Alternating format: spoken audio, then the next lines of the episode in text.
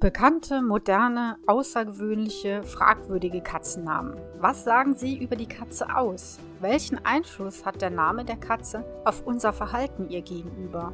Und warum solltest du dich auf einen einzigen Rufnamen beschränken? Dieses und noch viel mehr erfährst du in der heutigen Episode.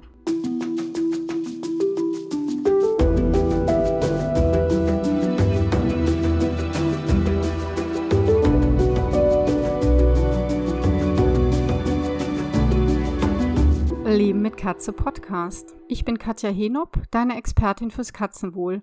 Und ich zeige dir, wie deine Katzen ticken, damit du sie besser verstehst und weißt, was sie wollen und brauchen. Für ein harmonisches und glückliches Miteinander.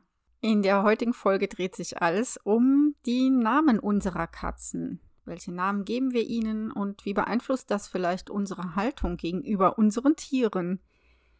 Ich habe jetzt mal im Internet gesucht, was so beliebte Katzennamen sind. Und ich muss sagen, das deckt sich so ziemlich mit denen meiner Kundinnen und Kunden.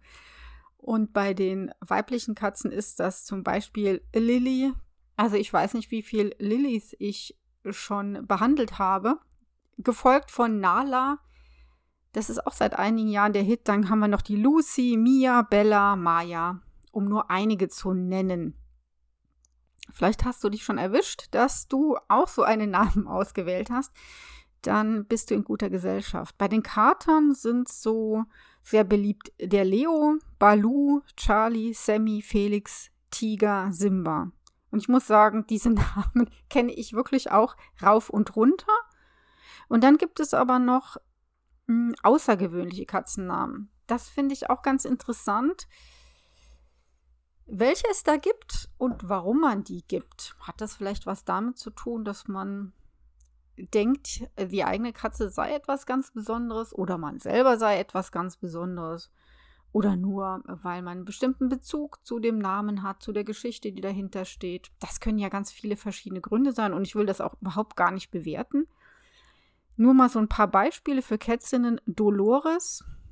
Ich weiß nicht, ob das aus dem Film kommt, keine Ahnung.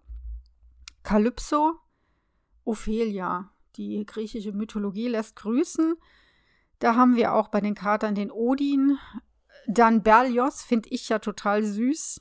Äh, von den Aristocats. Ich weiß nicht, ob du das kennst. Diese ähm, Walt Disney-Geschichte mit den, mit den niedlichen Katzen. Und eine davon oder einer davon ist der Berlioz. Und dann haben wir zum Beispiel noch den Desperado. Das klingt so nach Western und nach Westernheld. Einige lustige Katzennamen finde ich auch total witzig. Und nachher gucken wir ja mal, was eigentlich die Katzen davon halten. Das ist ja nicht ganz unerheblich, denn wir rufen sie ja bei den Namen und sie müssen mit diesen Namen, die wir ihnen geben, ja leben. So lustige Katzennamen, was mir da besonders gefallen hat bei den Kätzinnen, Frau Flauschig, dann haben wir Gisela, gefällt mir natürlich besonders gut, weil meine Mutter Gisela heißt. Wenn ich mir vorstelle, ich würde jetzt äh, rausgehen und rufen Gisela, Gisela, ja, hat schon eine gewisse Komik. Dann Miss Ellie kenne ich persönlich jetzt ähm, nur von Dallas. Das kennen nur die Älteren wirklich von euch. Die Jungen denken sich, was ist Dallas vielleicht? Und dann Merkel oder Frau Merkel, das ist natürlich auch relativ häufig. Ja, dann ähm, bei den Katern und da habe ich jetzt zum ersten Mal wirklich einen Unterschied festgestellt. Bei Katzen gibt es wohl auch so etwas wie eine ja, Gender-Diskussion, aber das, das nur am Rande. Aber ich fand das schon ganz interessant, dass ich da so Namen habe wie Big Mac, Giftzwerg, Herr Schröder, okay, Herr Schröder, Frau Merkel, okay, Schnitzel, Urmel, Schlafmütze.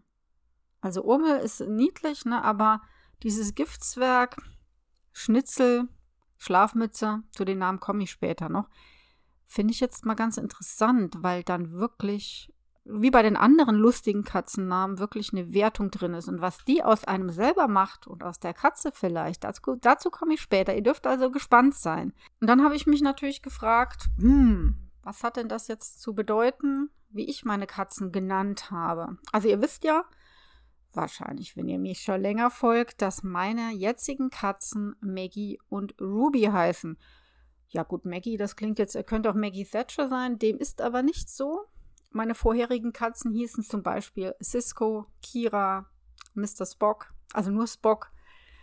Ja, da ergibt sich schon so eine Stringenz. Ich bin ähm, bekennender Trekkie-Fan, Star Trek-Fan. Und ähm, deswegen habe ich in der Vergangenheit tatsächlich Namen bewusst ausgesucht für meine Katzen, die dann natürlich auch, wie soll ich mal sagen, auch ein bisschen zu der Persönlichkeit oder zu der gedachten Persönlichkeit, ich kannte ja die Katzen noch gar nicht richtig, passen sollte. Und für mich war immer wichtig, dazu komme ich auch später noch, dass der Name gut gerufen werden kann. Zum Beispiel Big Mac ruft mal Big Mac. Big Mac, Big Mac. Kann man sich dran gewöhnen. Aber irgendwie kommt einem das nicht so locker flockig von der, äh, von der Lippe, von der Zunge, was auch immer. Klingt irgendwie nicht gut. Ja, ich glaube, dann wird eine Katze eher nicht kommen. Ja, auch wenn ihr dann ruft Franz zum Beispiel. Franz. kommt eine Katze kaum. Warum das so ist, später. Jetzt mal zurück zu den zu meiner Namensgebung. Also mir war das dann wichtig, dass ich was Positives dann auch damit verbinde. Als Star Trek-Fan verbinde ich ja mit den Namen, die ich ausgesucht habe, also Major Kira, die war besonders tough, finde ich. Taffe Frau, sehr mutig. Dann haben wir den Cisco, Benjamin Cisco. Ja, auch ein taffer Mann, ne? Also, und trotzdem friedliebend, also so Eigenschaften, die ich schätze. Ähm, Spock, natürlich. Ich stehe ja auf ähm, Intelligenz und es war natürlich witzig, die, seine Logik, da habe ich mich immer drüber kaputt gelacht. Ich fand den wirklich, wirklich gut. Ich finde den immer noch gut, die Figur des Spocks. Und deswegen hm, habe ich diese Begriffe ausgewählt. Und die Maggie, wenn, wenn du jetzt etwas jünger bist oder vielleicht auch älter und Lehrerin, kenne ich noch aus meiner Lehrerinnenzeit. Vielleicht kennst du die, die, Trilogie Tintenherz. Wunderbare Bücher. Müsst ihr unbedingt lesen von Cornelia Funke. Also ich bin völlig begeistert und die Heldin dieser Trilogie, das ist die Maggie. Und die Maggie ist auch eine, eine mutige Person, die erstmal schüchtern war und zu ihrem Mut finden muss. Und das passt sensationell gut, finde ich, auf meine Maggie. Ihr wisst ja, die war menschenscheu, wollte ja keine haben. Und die hat sich einfach so gut entwickelt. Ja, dass die, dass man sagen kann, sie ist eine kleine Heldin, weil sie ihre Ängste tatsächlich besiegt hat. Besuch findet sie, Menschen findet sie mittlerweile toll, weil sie ja Leckerchen kriegt. Aber das jetzt nur am Rande. Also, der Name passt auch irgendwie. Dann äh, meine Ruby. Das ist eine Figur aus, vielleicht kennt ihr das wenn ihr Fantasy-Fans seid und ähm, vielleicht Netflix oder eine andere Streaming-Plattform abonniert habt, vielleicht kennt ihr die Serie Once Upon a Time. Und da gibt es, äh, die ich auch liebe. Also äh, ich suche ja nur das aus, was, was ich wirklich mag. Ich denke, dir geht das auch so, wenn du den Katzen, dir einen Katzennamen ausgesucht hast. Und diese Figur, das ist das Rotkäppchen. Und die Ruby ist ja rot-weiß. Und deswegen passt das wie die Faust aufs Auge. Und diese Ruby ist auch ähm, übrigens schön, klug und ähm, wächst über sich hinaus. Und ähm, also eine Figur, die mir auch gefällt. Und es passt ja, wie gesagt, wegen des Fells, wegen des, ähm, des rot-weißen Fells. So kamen meine äh, Tiere zu ihren Namen. Und was interessant jetzt ist, färbt die Namensgebung auch ab auf die Beziehung zwischen dir und deiner Katze oder auf deine Katze. Gut, sagen wir mal jetzt, wenn deine Katze Lilly oder Nala heißt, hm, verbindest du vielleicht gar nichts damit? Also ich verbinde jetzt mit Nala oder Lilly nichts Besonderes. Das sind mh, hm, schöne Namen, das sind gängige Namen, gängige mh, hm, Katzennamen. Und vielleicht hast du es einfach wegen des Klangs ausgewählt. Und damit liegst du ja ganz richtig, vor allen Dingen bei Lilly, Nelly. Warum? Komme ich später noch dazu. Aber jetzt erstmal, wenn du vielleicht einen außergewöhnlichen Namen gewählt hast, ganz bewusst, ähm, beeinflusst der nicht deine Beziehung oder deine Katze überhaupt. Denn Namen bzw. Wörter beeinflussen das menschliche Denken enorm. Und wenn es mein Denken beeinflusst, beeinflusst es auch mein Fühlen. Und wenn das mein Denken und mein Fühlen beeinflusst, dann beeinflusst es auch meine Haltung, meine Bewertung und auch meine Reaktion oder mein Verhalten einem Menschen oder in diesem Fall einer Katze gegenüber. Hm, klingt jetzt für euch vielleicht ein bisschen merkwürdig. Lasst es mich an einigen Beispielen erklären. Und ich weiß auch nicht, ob ich richtig liege. Das müsst ihr dann entscheiden. Ich denke, das ist vielleicht bei einigen so und bei anderen ist es nicht so. Nehmen wir mal als Beispiel den Kater mit dem Namen Schlafmütze. Jetzt kann ich mir gut vorstellen, dass der den Namen bekommen hat, weil er wirklich vielleicht ein bisschen zurückhaltender ist und vielleicht gerne schläft oder viel schläft. Das heißt also, ich assoziiere diesen Kater schon mit, oh, der schläft viel. Das ist noch keine Bewertung, das ist eine Beobachtung. Vielleicht macht er das. Aber ganz schnell bin ich bei der Bewertung und drücke ihm so einen Stempel auf. Naja, jemand, der viel schläft, der ist träge, der ist faul, der ist vielleicht nicht sehr helle, und, und ähm, der spielt wahrscheinlich auch nicht gern. Och, der liegt wieder. Aber der schläft sowieso. Das ist eben eine Schlafmütze. Ja, und dann hat er einen Stempel und kriegt den nicht weg. Ja, kann ja sein, dass er viel schläft, weil er vielleicht ähm, ausgeglichen ist. Das wäre ja super. Oder er schläft viel, weil er sich gar nicht so viel, gar nicht so wohl fühlt und er tut so, als würde er schlafen. Dann haben wir diesen berühmten Fake-Schlaf. Er tut nur so ähm, findet aber vielleicht seine Situation, in der er lebt, gar nicht so Bombe. Vielleicht die anderen Katzen nicht. Vielleicht ist ihm total langweilig. Ja. Und mit so einem Kater, der so einen Stempel hat, oh ja, pff, der schläft sowieso nur, wird auch dann nicht mehr viel gespielt. Weil man nimmt das ja an. Ja, der ist so. Dann brauche ich auch gar nicht viel mit dem zu spielen. Vielleicht ist das auch so ein Kater, so ein typischer Lauerer, der erstmal in die Gänge kommen muss, bis er wirklich ähm, auf die Beute zustürzt. Also ganz typisch Katze. Und der Mensch verliert dann schon an das Interesse, weil er ja denkt, ach Gott, der schläft ganz viel. Und du merkst, mh, hm, dass das schon abfärbt und dass es auch eine Gefahr ist, dass so ein Name abfärbt, weil eine Katze ja viele Eigenschaften hat, ja. Die, ist, die schläft ja nicht nur viel oder ähm, ist vielleicht auch manchmal müde oder faul, sondern alle Katzen spielen gerne. Die ist auch mal neugierig. Die ist auch mal mutig, ja. Und so kann es kommen, wenn du schon so eine bestimmte Wertung hast, dass du dein Verhalten auch darauf ausrichtest, ausrichtest. Zum Beispiel, dass du dass du über ihn lachst, eventuell, wenn er tollpatschig ist, dass du nicht genügend mit ihm spielst, und tatsächlich wird er dann auch so werden, wie du ihn bezeichnet hast, weil wenn du mit ihm nicht spielst, wird er sich zurückziehen und noch mehr schlafen, ja? Das wäre jetzt wirklich relativ extrem, aber das kann ich mir schon gut vorstellen. Ein anderes Beispiel. Also nehme ich mal meine Giftzwerg. Also ich persönlich würde meine Katze nie Giftzwerg nennen. Klar, das kann natürlich sein, dass das ähm, ironisch sein soll oder witzig. Für mich ist es nicht witzig weil ich mit dem Namen Giftswerk wirklich eine Katze oder ein Lebewesen verbinde, das bösartig ist, das launisch ist, das auf eine unangenehme Art und Weise frech ist.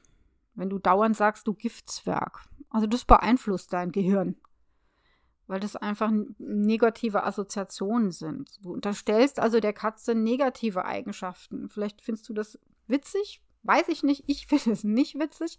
Also, du unterstellst deiner Katze, die ist launisch, die ist böse. Bewertest sie damit natürlich auch. Also, du guckst dann nicht, warum faucht dich deine Katze zum Beispiel an? Warum knallt die der anderen Katze eine? Warum springt dir, die, äh, springt dir der Kater äh, an die Beine? Ja, du, ähm, oder nicht du, sondern jemand, der diesen Namen gibt, übersieht dann vielleicht oder wahrscheinlich mh, hm, den Hintergrund der Verhaltensweise. Das ist keine Beobachtung mehr, meine Katze verhält sich so und so, sondern ja, der ist sowieso so hinterrücks und ähm, launisch. Und das ist ja klar, dass er das macht, anstatt mal zu gucken, warum er das macht. Ist er vielleicht frustriert, weil ihm, weil, weil ihm langweilig ist? Oder hat er vielleicht Angst oder fühlt er sich bedrängt und springt dir deswegen ans Bein? Oder ähm, fühlt er sich von der anderen Katze bedrängt und knallt der anderen Katze dann eine? Also ich äh, bin mir schon sicher, dass diese Katze auch in so eine bestimmte Schublade dann gesteckt wird, was ich wiederum sehr schade finde, weil die Beobachtung, die wertfreie Beobachtung völlig flöten geht und ähm, die Katze dann auch nicht so behandelt wird, wie es ihr eigentlich zusteht. Also die entwickelt sich, die Schlafmütze entwickelt sich zu einer und der Giftzwerg, der wird irgendwann zum Giftzwerg. Ähm, glaubt mir, das ist tatsächlich so, ja. Wenn, Beispiel aus der Schule jetzt, wenn man Mädchen äh, früher immer gesagt hat, pff, Mädchen können eh kein Mathe, die können nicht logisch denken, dann glauben die das. Das weiß ich ja. Ich ähm, war ja sehr lange Jahre Lehrerin und habe dann von meinen Mädels dann auch oft dann gehört, ja, wenn es irgendwie um Mathe ging, ja, Mathe. Ich sag, wie, ja, Mathe. Oh, nee, kann ich sowieso nicht. Wer sagt dir das denn? Naja, das haben die schon seit der fünften Klasse spätestens gehört. Das beeinflusst natürlich sowohl den Lehrer, der denkt, der wirklich davon überzeugt ist, ja, pff, Frauen, Mädchen können kein Mathe und das Mädchen selbst, wenn es gesagt bekommt, du kannst kein Mathe. Ja, nee, so hat man auch dann keinen Bock, Mathe zu lernen. Also das habe ich schon häufiger erlebt, äh, dass das tatsächlich ähm, so ist, ja. Ähm, kommen wir nochmal zurück zu unseren Katzen. Spannend finde ich ja auch, ja, dass das Kater waren mit Giftzwerg und Schlafmütze. Also diese sehr bewertenden in Richtung entweder auch du bist bist faul oder schläfst, schläfst viel und bist träge oder du bist böse und launisch. Okay, jetzt kommen wir mal zu den weiblichen Namen, Frau Flauschig. Also vom Klang finde ich das super schön. Flauschig finde ich ein ganz, ganz schönes Wort. Und ich kann mir auch vorstellen, dass die Katze dann auch so äh, genannt wurde, weil sie ein sehr, sehr weiches, zartes, flauschiges Fell hat. Und es passt ja dann auch. Und dann habe ich mir überlegt, ja, was könnte das aber noch bewirken? Das bewirkt, glaube ich, in vielen von uns, wenn wir uns so eine flauschige Katze vorstellen, unser erster Impuls ist dann anfassen. Ja, mit der will ich schmusen, die will ich streicheln und so weiter. Vielleicht ist die Frau Flauschig auch eine Schmusekatze und mag das total gern und kriegt nie genug davon. Vielleicht ist sie aber auch flauschig und überhaupt keine Schmusekatze und mm, will selber dann entscheiden, wenn sie zum Schmusen kommt, wenn sie Körperkontakt haben möchte und wann nicht. Und Frau Flauschig, das impliziert irgendwie so, dass man denkt, ja, die muss einfach ge geknuddelt und gestreichelt werden. Dann wird sie auch so in eine Schublade gesteckt, die vielleicht überhaupt gar nicht zu ihr passt. Stimmt das Bild? Ist sie eine Schmusekatze? Tja, das ist dann wirklich die Frage, ja. Das sind alles so ein bisschen wertende Namen. Obwohl, wie gesagt, mir gefällt das sehr gut. Aber trotzdem überlegen, kann das auch auf diese Katze oder auf mein Verhalten Auswirkungen haben? Nehmen wir mal an, sie ist keine Schmusekatze und ja, und ich will aber ständig mit ihr schmusen, hat das natürlich eine Auswirkung. Könnte ja sein, dass die ähm, Katze sich dann mehr zurückzieht, zum Beispiel.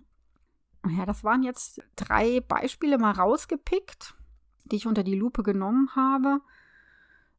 Und dann habe ich mich auch gefragt, ob meine Wahl, Katzen, also der Katzennamen, auch meine Sicht auf meine Katzen beeinflusst. Darüber habe ich heute wirklich zum ersten Mal nachgedacht. Und ich glaube, ich muss das bejahen.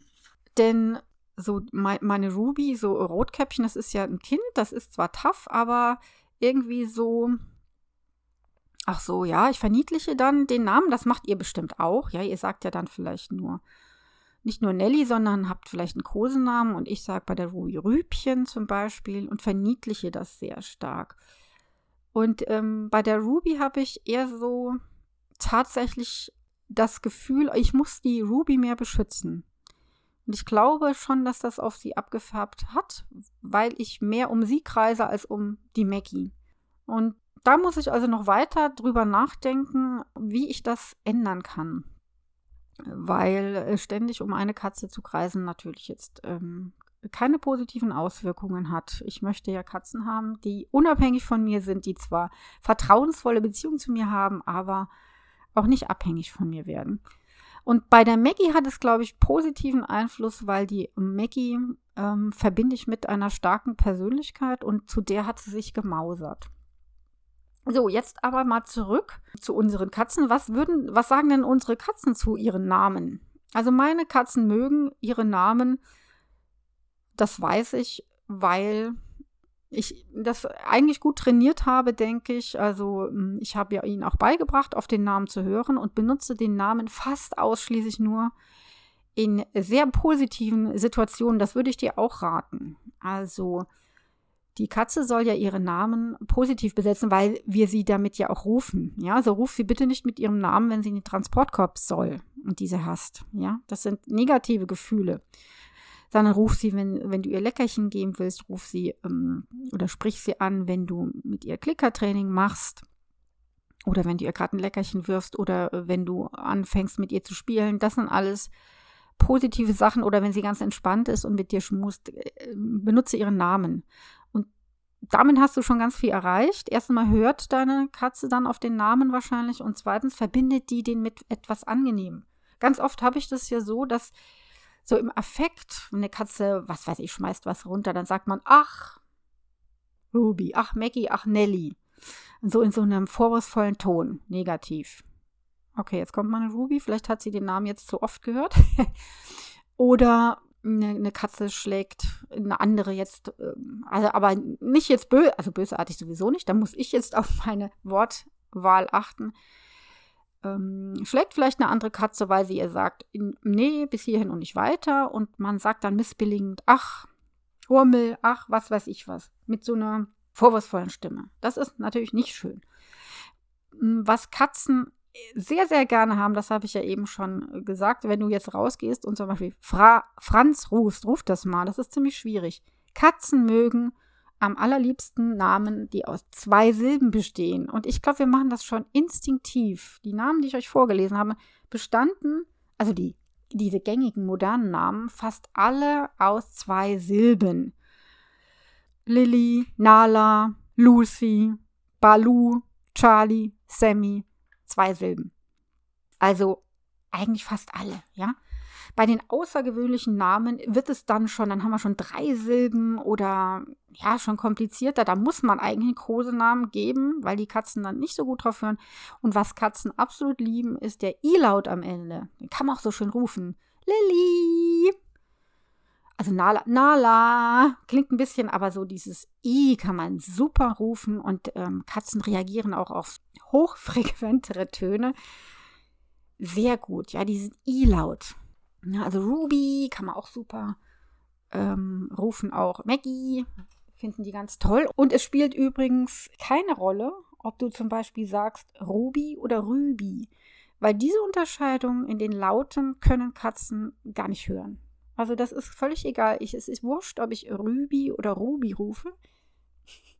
Die Ruby, ja, Ruby, die versteht das, die hört auf den Namen. Hüte dich ein bisschen davor, jetzt mit allen möglichen Kosenamen um dich zu schmeißen. Also natürlich, da sollst und darfst du deiner Katze Kosenamen geben, das ist ganz klar. Aber der Rufname, da solltest du dich auf einen einigen. Also Nelly und nicht du kleine Flauschprinzessin. Jetzt als Beispiel. Ja, also der Rufname sollte wirklich gleich sein, aber wie gesagt, äh, ob es ein U ist oder ein Ü, das ist vollkommen egal. Und was man mit Namen noch, noch machen kann, ein kleines Schmankerl zum Abschluss wirklich getestet. Das funktioniert auch, wenn ich mit meinen äh, beiden Katzendamen Leckerli werfen spiele. Dann zeige ich der Ruby mit einem erhobenen Zeigefinger an, dass sie sich setzen sollen. Und dann sage ich Ruby, also in diesem Ton, Ruby. Und dann weiß sie, dann werfe ich das Leckerchen hoch. Ähm, und dann setzt sie sich immer schon und dann springt sie hoch in die Luft. So, wenn ich aber sage, Achtung, Rübi! dann läuft sie, dann gibt sie Gas. Ja, auch wenn ich das draußen mache, dann sporne ich sie an. Also das habe ich ihr beigebracht, dass sie dann Gas gibt. Das heißt, du kannst also mit dem Namen auch solche Dinge tatsächlich machen. Also musst du nicht, aber ich finde das ganz witzig und das ist ganz toll, worauf Katzen wirklich, worauf man die trainieren kann und was die auch lernen können. Probier es gerne aus. Bis zum nächsten Mal. Tschüss.